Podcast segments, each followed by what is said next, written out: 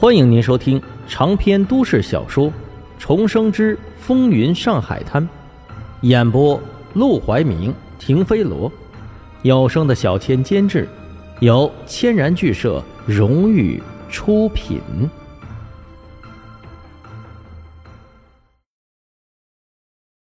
第二百六十四章逼婚。正式上课的时候。整个校园里充斥着朗朗的读书声，只不过这声音完全是男孩子的声音。整个大上海能上学的男孩也没有多少，更不必说女孩了。他走上楼，站到一间教室后门，朝里面看去，只见沈如月坐在第一排的位置，正一只手拿着钢笔在纸上写写画画，另一只手则托着脸颊，神色专注而认真。老师在讲台上讲着课呢，竟是物理，这可大大出乎沈梦生的意料。他还以为这时候学校能教授的内容还是很少，无外乎语文、数学和外语呢。没想到这么先进，物理、化学、生物竟然一个不少。看来郑校长还是很有本事的，竟然能把这些各界人才请来教书，而且还是教高中生。忽然。一个纸条飞到沈如月的桌子前，坐的离他不远处的男学生，在他回头去看的时候，拼命的朝他挤眉弄眼，但沈如月只是朝他摆了摆手，示意不要打扰，便继续听课。那个男生讨了个没趣儿，只好讪讪的挠了挠头，也继续听课。看见这一幕，沈梦生不禁羡慕的笑了起来。要不是年龄不允许，身份地位不允许，他也挺想回到学校重温一下校园时光。不过，最终他只是看了片刻便离开了。如果他也来学校，谁去赚钱？谁去奋斗？谁在乱世之中保护这个家呢？啪的一声，两具尸体被扔在地上。马祥生坐在椅子上，一边喝茶，一边冷漠地瞥了眼尸体。沈梦生干的。除了他，还能有谁？看他们尸体，死前一定被狠狠折磨了一顿，估计已经把您供出来了。马祥生笑了笑，哼，供就供出来吧。沈梦生他能怎么样啊？我对他干这么多事儿，他到头来不还只能干瞪着眼，什么也不能对我做吗？话是这么说，可那小子阴得很，难保不会在背后动手。哼，他不敢。马祥生放下茶碗，露出个得意的笑。他要是敢把我怎么样，早就动手了，何至于忍到现在？就拿这次来说吧，我已经派人惹到他头上了，他也只是杀了这两个人，对我一点表示却没有，甚至也没让人来带个话。他什么脾气，还不明显吗？手下闻言也不禁点了点头，道。的确是这么回事那这两个尸体怎么办？扔出去，看着晦气。是。眼见手下要把尸体搬走，马祥生又喊住了他们，起身走到那两具尸体跟前，蹲下身去，抓住他们松散的衣领，猛地扯开。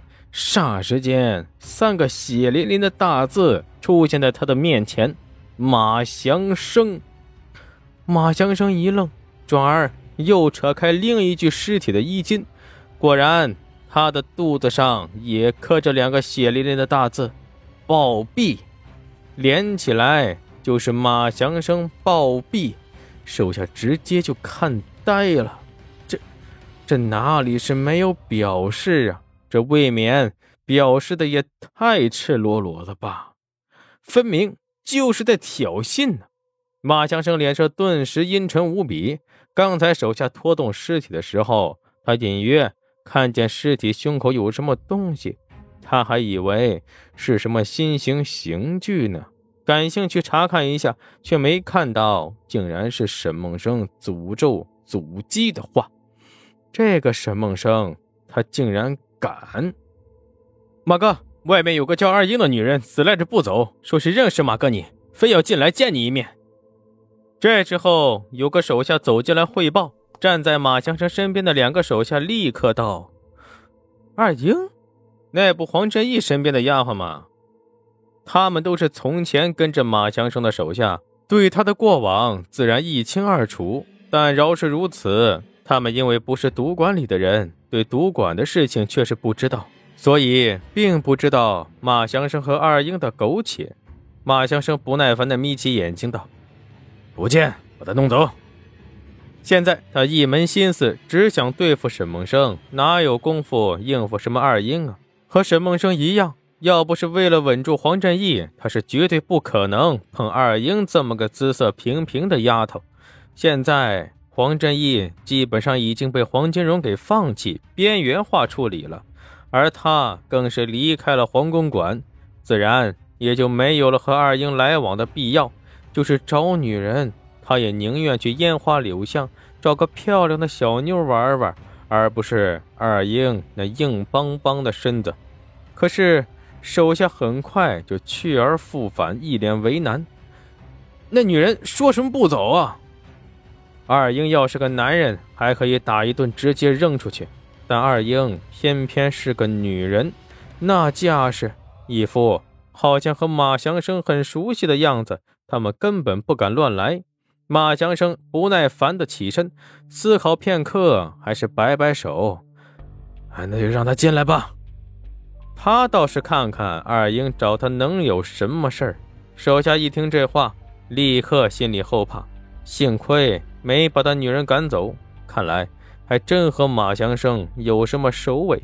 得到手下允可之后，二英立刻气势汹汹地冲进院子，来到房间门口。一见到马祥生，刚想破口大骂，忽然就看见了横在地上的尸体，顿时吓得尖叫起来：“闭嘴！”马祥生被吵得烦闷，忍不住一声怒吼：“来干什么？”二英被吼得连忙闭嘴。但一股无名怒火上来，竟然压住了心中的恐惧，朝马祥生怒目而视。马祥生，好你个无情无义！我问你，当初你是怎么答应我的？一听到这话，手下们立即面面相觑，对视一眼，赶紧各自散去。好家伙，这女人竟然是找马祥生负责来的，可真行啊！看他那模样，连给马祥生做小老婆都不够格，竟然还找上门来闹事，怕是出门前没有照镜子吧？马祥生也笑了，只不过是冷笑。答应他什么？他的确答应过二英，等他有能力自立门户，就把二英娶回家。但就算是用脚丫子想，也知道不可能啊！别说二英只是个丫鬟，就算是个千金大小姐，以她的姿色。也不可能被马祥生这种色批看上。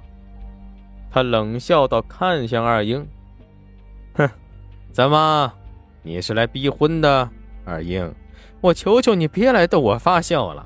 想让我娶你，也不是不可能，但是，你首先得做到两点。”二英忙问：“哪两点？”第一点，嫁给黄振义，再杀了黄振义。继承他的全部财产。第二点，就披个画皮，遮起来你这大脸盘子。